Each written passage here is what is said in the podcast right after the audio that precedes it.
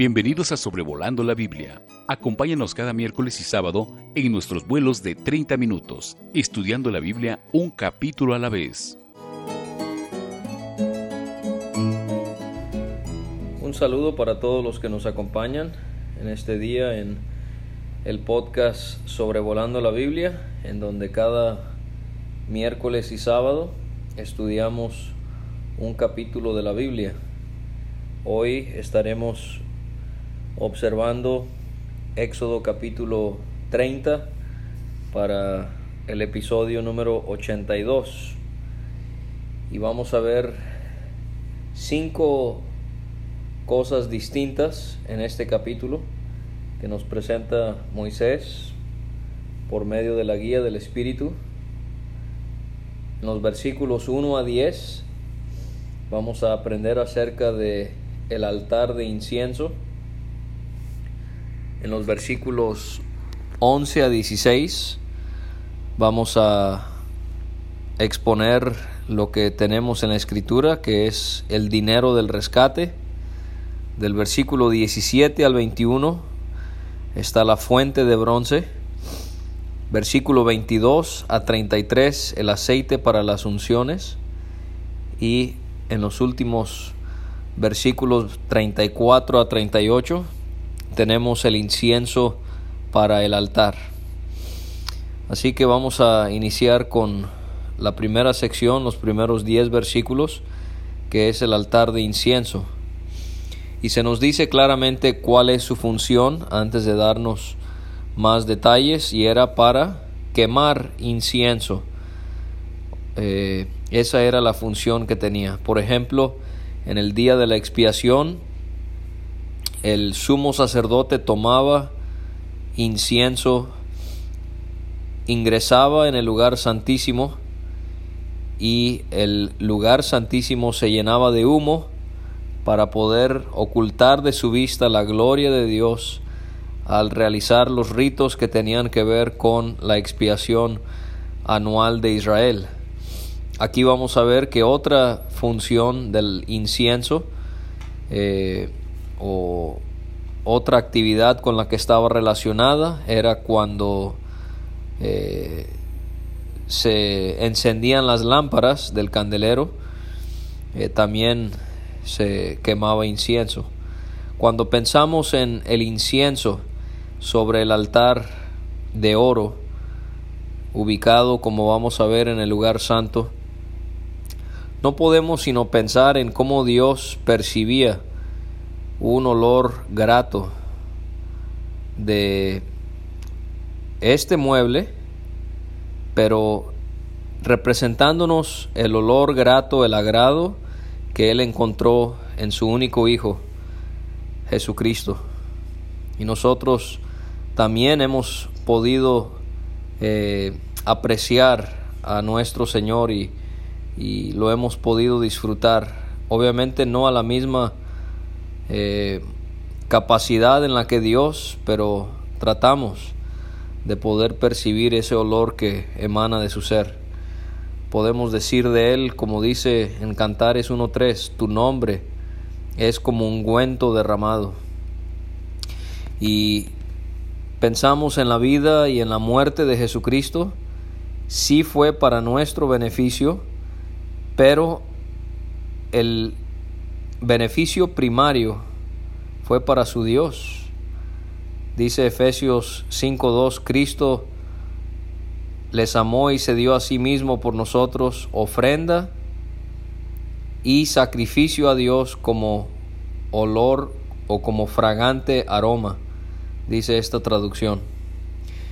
Y entonces podemos pensar en, en Dios y en nosotros disfrutando a Jesucristo como el incienso llenaba el santuario de Dios con aquella aroma. El incienso también representa nuestras oraciones. Si fuésemos al Salmo 141, versículo 2, Apocalipsis 5.8 y también en Apocalipsis 8, versículos 3 y 4, veríamos que este mueble y la función que tenía representa nuestras oraciones al Señor. De manera que El altar de incienso nos representaría a Cristo en la gloria, como siendo, estando exaltado a la mano derecha de su Padre. Según primera carta de Juan, capítulo 2.1, Él es nuestro abogado y Romanos 8.34 nos hace ver que Él intercede por nosotros. El altar de bronce nos hace pensar en la obra terrenal de Jesucristo para la propiciación de nuestros pecados. Entonces eso quiere decir que el altar de oro, ya no afuera en el atrio, sino adentro en el lugar santo, nos haría pensar ya no tanto en la obra terrenal de Cristo, en su muerte eh, por pecadores, sino más bien lo estamos viendo exaltado en la gloria como nuestro sumo sacerdote, nuestro intercesor, aquel que aboga por nosotros.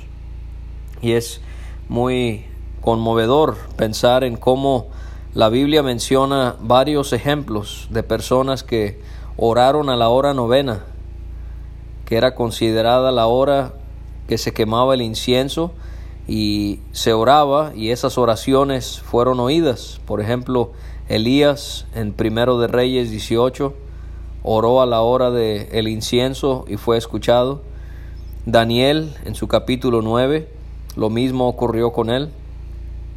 En el Nuevo Testamento, Pedro y Juan, ellos oraban a esa hora, en Hechos 3. Pedro, en el capítulo cuando él va a visitar a la casa de Cornelio, él también lo encontramos orando a la hora del incienso, a la hora novena. Todos ellos fueron escuchados, pero hubo uno, el bendito Hijo de Dios, que él clamó a la hora novena. Él oró, Dios mío, Dios mío, ¿por qué me has desamparado? Y en su caso no fue como los demás, él no fue oído, él fue abandonado por su Dios. Qué bueno que usted y yo en nuestra angustia, sea la hora novena o cualquier hora del día, nosotros podemos clamar a Dios y sí somos escuchados por causa de aquel bendito Salvador que fue abandonado para que nosotros fuésemos amparados.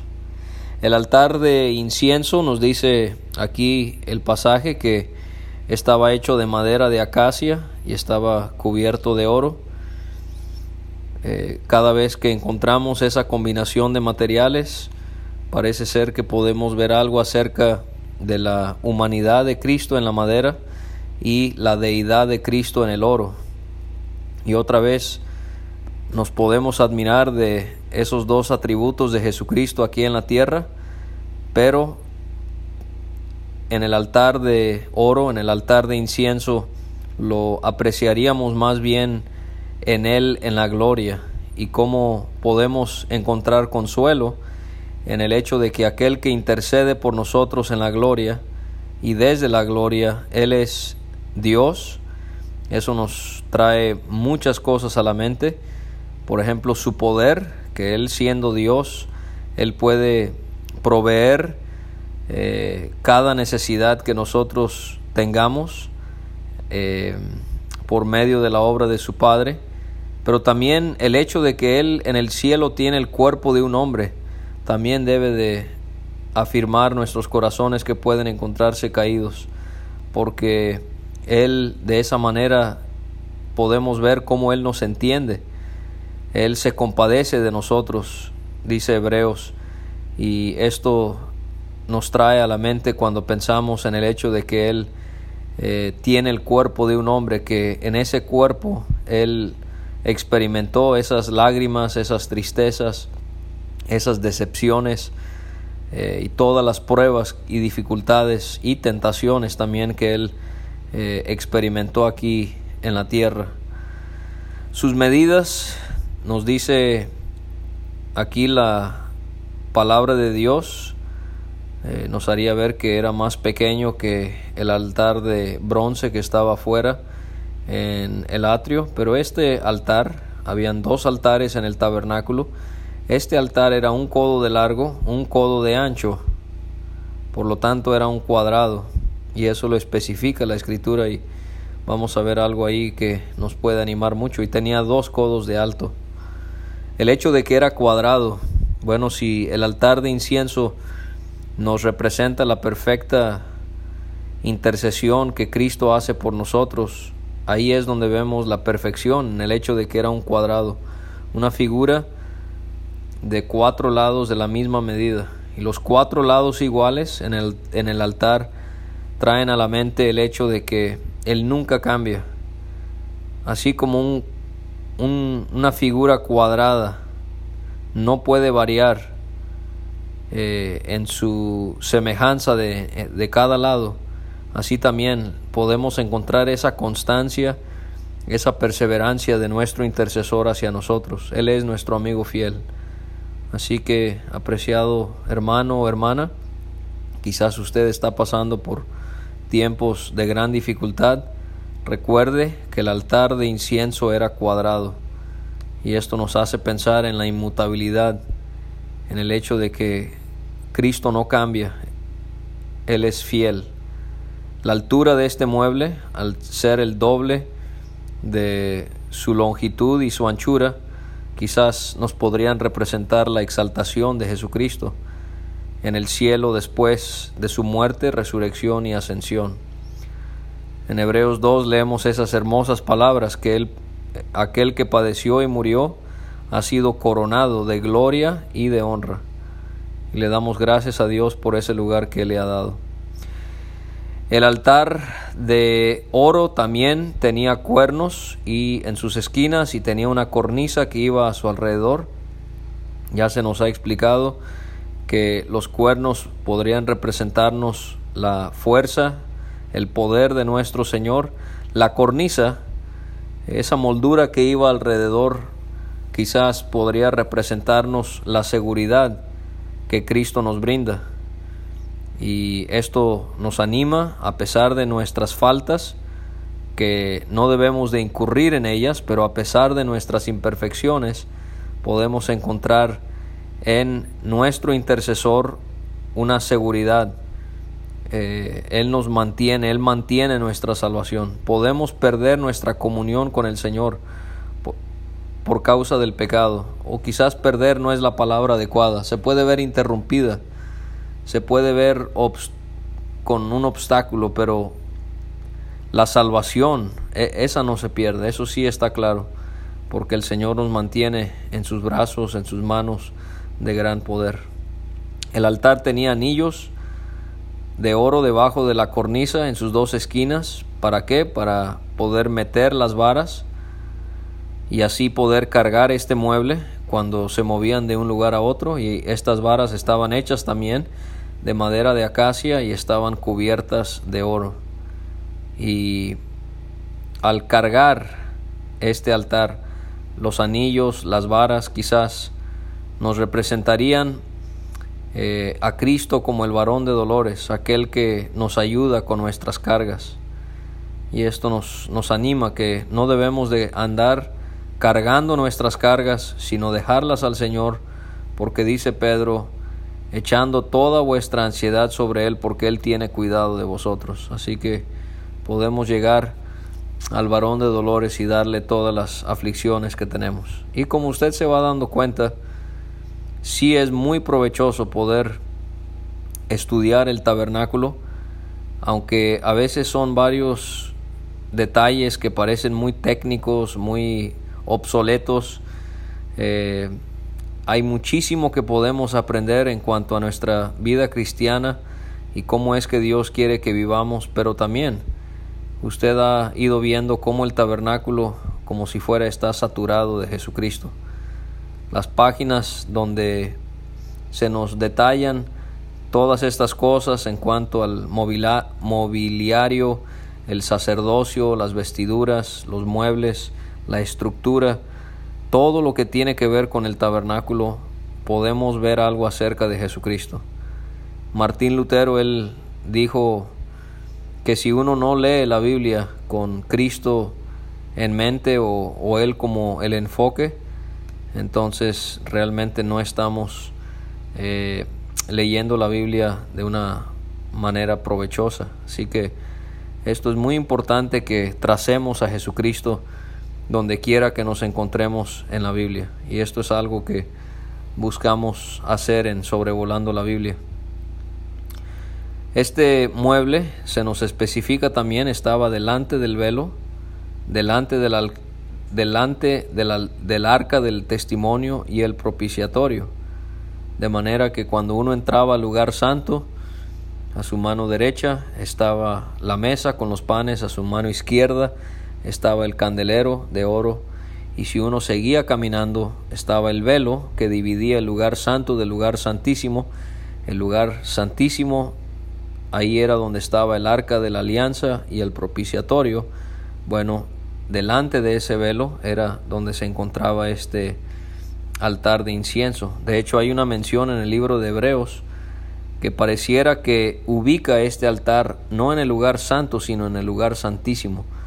Pero como estamos viendo su proximidad y también su relación en cuanto a distintas actividades, relacionan muy eh, cercanamente este mueble con los que estaban en el lugar santísimo. Pero no hay ninguna duda, estaba en el lugar santo.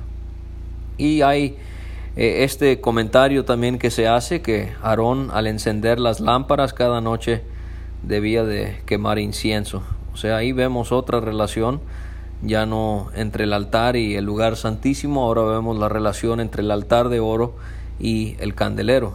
Quizás podamos ver algo ahí acerca de Cristo brillando eh, y de esa manera elevando a Dios olor grato que le fue de mucha satisfacción a Él y esto es algo que nosotros debemos de replicar en nuestras vidas, ser luz en medio de las tinieblas y de esa manera como si fuera que nosotros podamos quemar incienso en un sentido figurado lo digo eh, cuando servimos a Dios para agradarle a Él. Se da la prohibición que este altar no era para que se quemara ninguna otra cosa que no fuese incienso, y se da una lista, por ejemplo, incienso, incienso extraño, o sea, incienso que no había sido elaborado para la casa de Dios, no debía de quemarse allí, tampoco holocausto, tampoco ofrenda, tampoco libación. Esos sacrificios y esas ofrendas eran para el otro altar, para el altar de bronce. Eh, y también se hace el, el señalamiento al final que se, tenía que hacer expiación eh, para este altar una vez por año al aplicar sangre sobre sus cuernos. Eh, las imperfecciones de la nación contaminaban el santuario y también de los sacerdotes y Dios, eh, él exigía que su casa, cada artículo fuese expiado cada año al aplicarle sangre. Ahora pasamos del versículo 11 al 16, donde vamos a tener el tema del dinero del rescate. Cada vez que se hacía el censo en la nación de Israel, cada persona tenía que pagar este rescate para que Dios advierte, para que no hubiese mortandad. Eh, cada varón, era, se especifica, cada varón, al ser contado, daba su ofrenda y según números 1, su nombre era inscrito en el libro del pacto. Y qué interesante, porque lo mismo sucede con nosotros. Vamos a ver que el pago del rescate, del rescate eh, no, no significa que nosotros compramos nuestra salvación con dinero, sino más bien este pago de rescate representa la redención de Dios para con el pueblo de Israel. Así Dios compró para sí mismo este pueblo y ellos en gratitud pagaban este eh, pago eh, cada vez que el pueblo era censado y por eso es que muchas veces al encontrar la plata en el tabernáculo eh, sugerimos que representa la redención que tenemos nosotros por medio de la sangre de nuestro Señor Jesucristo. Y así nosotros también, cuando somos redimidos al creer en Cristo, nuestros nombres son inscritos en el libro de la vida, del cual leemos en Apocalipsis 3 y en Apocalipsis 20. Y esto nos anima también a saber que nuestros nombres están escritos en los cielos. Y se nos dice que el pago del rescate, el dinero del rescate, eh, ellos tenían que, que pagarlo. Era este pago en dinero, en, en, plata, y podemos ver que ellos pagaban el medio ciclo, un ciclo equivalía a unas 20 jeras, un ciclo equivale a, a 132 gramos y una jera equivale de 4 a 16 gramos, solo para darnos una idea. Y este pago era para los que tenían más de 20 años de edad. Habían distintos beneficios para, que para, para aquellos que pagaban el rescate. En primer lugar era el rescate, valga la redundancia. En esta ofrenda eh, se les daba en representación el rescate o la redención, que representaría, como ya hemos mencionado, nuestra redención de la cual Pedro nos habla, por ejemplo, en 1 de Pedro 1, cómo es que hemos sido rescatados por medio de la sangre de Cristo. Eh, Pablo también hace alusión a esto en 1 de Timoteo 2.6, cómo Cristo se dio a sí mismo en rescate por todos. Así que el rescate era un beneficio también la expiación. Esta ofrenda cubría su pecado y hacía paz con Dios. Y así como era expiación para ellos, eh, equivale a lo que para nosotros es la propiciación. Y sabemos que Cristo es la propiciación por nuestros pecados. Primera de Juan 4:10 eh, y también en el capítulo 2 versículos 1 y 2 leemos acerca de esa gran verdad nosotros podemos eh, disfrutar el hecho de que nuestros pecados han sido quitados y así nosotros podemos gozar comunión con Dios por medio de la sangre derramada de Cristo y la fe que hemos tenido en Él. Otro beneficio ya mencionado, se podía evitar mortandad y en, el, en cuarto lugar, el poder pagar este rescate los permitía estar enlistados en el ejército, según números 1. Y así nosotros, el Señor nos ha comprado a nosotros con su sangre, que lo podemos ver en el pago de rescate del medio ciclo, y así nosotros podemos servirle a Él. Eh, otra característica de, de este pago del rescate es que todos daban lo mismo, sin importar si eran pobres o ricos, y así también con nosotros, nuestra clase social no influye, todos somos pecadores, todos necesitamos la misma redención que es por medio de la sangre de Jesucristo. Y este dinero que se pagaba cada vez que era censado el pueblo era para el servicio del tabernáculo y también fungía como un memorial. Y podemos ver cómo esta plata de las ofrendas, cuando lleguemos al capítulo 38, vamos a ver que era utilizado para las basas de las tablas y de las columnas en el tabernáculo. Usted se acordará porque ya lo vimos, las tablas y las columnas iban encima de estas basas eh, que le daban esa estabilidad que necesitaba la estructura. Y esto nos señalaría cómo es que nosotros eh, estamos asentados o estamos posicionados sobre Cristo y por su redención. Y de esa manera es que nosotros podemos adorarle, podemos servirle y podemos tener esta comunión con Él. Pasamos del versículo 17 al 21, eh, se nos menciona la fuente de bronce, otro mueble que estaba en el atrio. Eh, se nos dice que la fuente y su base estaban hechos de bronce, es el mismo material con el que fue hecho el altar que estaba en el atrio. Hemos notado eso, como los muebles entre más se acercan a la presencia de Dios, de mayor valor son. Los más lejanos son de bronce, tanto el altar como la fuente. La fuente y su base estaban ambos hechos de bronce. Y al ser el altar de holocausto hecho de bronce, y era allí donde se juzgaba eh, el animal, el pecado del hombre a través del animal. Por eso es que sugerimos a veces que el bronce podría representar el pecado siendo juzgado.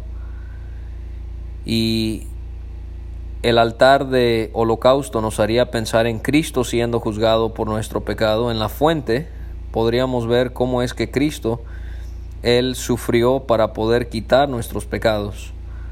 Eh, eh, sería, perdón, eso en el altar, pero en la fuente, ya que hemos aceptado ese sacrificio, podemos ver el efecto que tiene la palabra del Señor sobre nosotros al purificarnos. Eso es lo que veríamos en, en el en la fuente de bronce. El Salmo 119, 9, Juan 15, 3 y Efesios 5, versículos 25 y 26 nos hace ver el efecto eh, de purificación que tiene la palabra de Dios en nosotros. Es la sangre de Cristo que nos limpia de pecado. Ese es el altar de holocausto, junto con lo que se hacía también, por ejemplo, en el día de la expiación eh, sobre el propiciatorio pero ahora al pensar en la fuente, en este que también es llamado el lavacro, es ya no la sangre de Cristo, sino la palabra de Dios purificándonos de aquellas cosas que nos contaminan después de que hayamos creído en el Señor. Y se nos dice que era para que los sacerdotes se lavaran sus manos y sus pies para no morir al manejar las ofrendas. Dios se tomaba muy en serio estas ofrendas, eran santas, eran para Él, de manera que ellos no podían estar sucios de tierra, de sangre, de lo que fuese, tenían que limpiarse para manejar las ofrendas. Y así, de esa misma manera, podemos ver cómo nosotros nos vemos en la necesidad de que para el servicio a Dios se requiere santidad. Tal cosa no necesitó hacer Cristo. Dice Hebreos 7, tal sumo sacerdote nos convenía santo, inocente, sin mancha, apartado de los pecadores. Él no tuvo que lavarse para poder servirnos como nuestro gran sumo sacerdote. ¿Por qué? Porque Él es sin ninguna contaminación. Pero no los sacerdotes, ellos se tenían que lavar. Y nosotros también nos vemos continuamente con la necesidad de lavarnos, ya no con una fuente de bronce, sino con la palabra de Dios. En los versículos 22 a 33 tenemos el aceite para las unciones. Eh, este aceite va a ser utilizado para ungir el mobiliario y a los sacerdotes para ser purificados y también para santificarlos a Dios. Y se nos detallan los ingredientes y van a ser 500 ciclos de mirra excelente. La mirra es una resina aromática que viene de un arbusto pequeño que crece en el desierto o sea que crece en condiciones muy muy adversas. Eh, sufre las condiciones del desierto para producir este perfume que es tan agradable y esto sin duda hace pensar en los sufrimientos de Cristo, la tremenda adversidad que Él sufrió sobre la cruz, pero aún así Él completando la obra, su obra fue de olor grato a su Dios. También eh, este aceite llevaba no solamente mirra, pero también llevaba, en cuanto a la mirra, llevaba 500 ciclos. Eh, ahora va a llevar también canela aromática, 250 ciclos. La canela, sabemos, es una corteza interna de la planta que se separa en su centro formando rollos y el perfume se extrae al destilar, o sea, al hacer vaporizar la corteza. Y esto, al ser algo, un proceso interno, nos podría hacer pensar en la fragancia de la hermosura de las cosas internas, de las bellezas internas de nuestro Señor Jesucristo, que nadie más veía, sino solo su Dios y podía encontrar tremenda satisfacción en él. Llevaba también 250 ciclos de cálamo aromático, el cálamo viene de cañas que crecen en el río Jordán y son cortados antes de que florezcan y el aceite lo extraen de la médula de esta planta. Otra vez pudiésemos pensar en lo interno de nuestro Señor, tantas cosas externas que podemos ver en Él que son hermosas, pero también internas. Quizás puede hablarnos de sus pensamientos, de sus emociones, siempre puro, siempre consagrado a su Dios. El aceite también llevaba 500 ciclos de casia.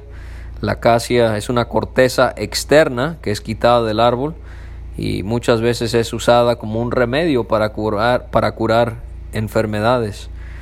Así quizás pudiésemos ver en la acacia el hecho de que el Señor, el cura quebrantados corazones eh, por causa de las pruebas que nosotros podemos eh, tener en la vida.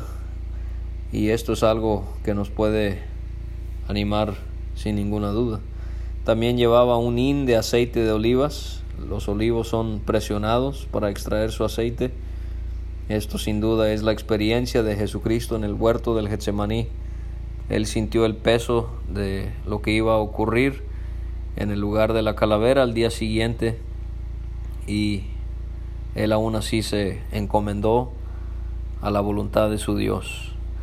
El aceite de la unción era un ungüento superior según el arte del perfumador. Hemos, hablando, hemos visto y hablado mucho acerca de eh, obras de recamador, obra primorosa que tienen que ver con el tejer, con la costura. Pero aquí estamos viendo el arte del perfumador y se prohíbe que se pueda hacer imitación de este aceite para otro uso. Este aceite únicamente debía de ser utilizado para ungir el tabernáculo y los sacerdotes. Y llegamos a los últimos versículos 34 a 38 donde tenemos el incienso para el altar. El altar obviamente de oro, el altar de incienso. Y este incienso que iba a ser quemado sobre este mueble eh, eh, contenía estacte, uña aromática, gálbano aromático e incienso puro. El estacte es una resina también extraída de árboles y de plantas pero para poder ser utilizado el estacte, fíjese cómo tiene que ser triturado. Por eso es que se llama estacte. Esta palabra significa gota. Y aquí hay algo muy precioso. El estacte nos lleva a pensar en las lágrimas de Jesucristo, el varón de dolores, el varón de los muchos dolores, el que fue el experto en el quebrantamiento dice Isaías 53. Y lo vemos derramando lágrimas en la tumba de Lázaro, lágrimas derramadas al entrar a Jerusalén, lágrimas en el huerto del Getsemaní. Y así podemos apreciar el estacte. Las lágrimas de Jesucristo nos consuelan al nosotros derramar lágrimas. La uña aromática, ¿por qué será que se le llama uña? Bueno, era la concha de un molusco como el de caracol o la almeja o el ostión. Y por eso es que recibía el nombre de uña, por parecerse a la uña del cuerpo humano. Y al ser quemado, esta concha emitía un olor fragante. Los animales marinos con estas conchas, según Levítico 11 y Deuteronomio 14, eran animales inmundos, ellos no podían comerlos. Y entonces quizás la uña aromática como ingrediente en el incienso para el altar nos haría meditar en Cristo identificándose con el pecado. Este, esta concha venía de animales marinos que eran inmundos, así Cristo, Él quizás pudiésemos verlo aquí, Él se identificó con el pecado, pero que quede claro sin jamás haber pecado, pero lo hizo para poder quitar nuestros pecados que nosotros sí teníamos. El gálbano aromático también llevaba el incienso, esta era también una resina y lo llamativo de esta resina es que es amarga. Y su amargura trae a la memoria la amargura que sintió el Señor al ser criticado, traicionado, acusado falsamente, torturado y crucificado. Y él sufrió toda esta amargura para poder traer dulzura a nuestras vidas. Y el incienso puro, el incienso era una resina blanca que cuando es quemada produce el humo, que por ejemplo era usado para llenar el tabernáculo. Su color blanco, su olor agradable, nos haría pensar en la fragancia que Dios Padre siempre encontró en la vida de su Hijo aun cuando Él sufría en la cruz y lo abandonó, ahí es cuando más Él pudo disfrutar la persona de su Hijo. Y qué interesante que con los ingredientes del aceite de la unción habían distintas, eh, distintas pesas, distintas cantidades, pesos, quise decir, distintas cantidades para cada uno de los ingredientes, pero en los ingredientes del incienso para el altar, todos eran del mismo peso. Y esto nos haría pensar en el equilibrio perfecto en Jesucristo, en, en lo completo que Él es como nuestro gran Señor eterno. Y este también era arte del perfumador, era eh, perfume hecho según el arte del perfumador, tenía que estar bien mezclado, puro y santo. Eh, esto también sin duda nos lleva a pensar en la perfección de nuestro Señor. Tenía que ser molido, mezclado pero molido también. Y esta es la carga de pecado de la humanidad, moliendo, dice Isaías 53:5 a nuestro Señor cuando Dios lo hirió con nuestros pecados.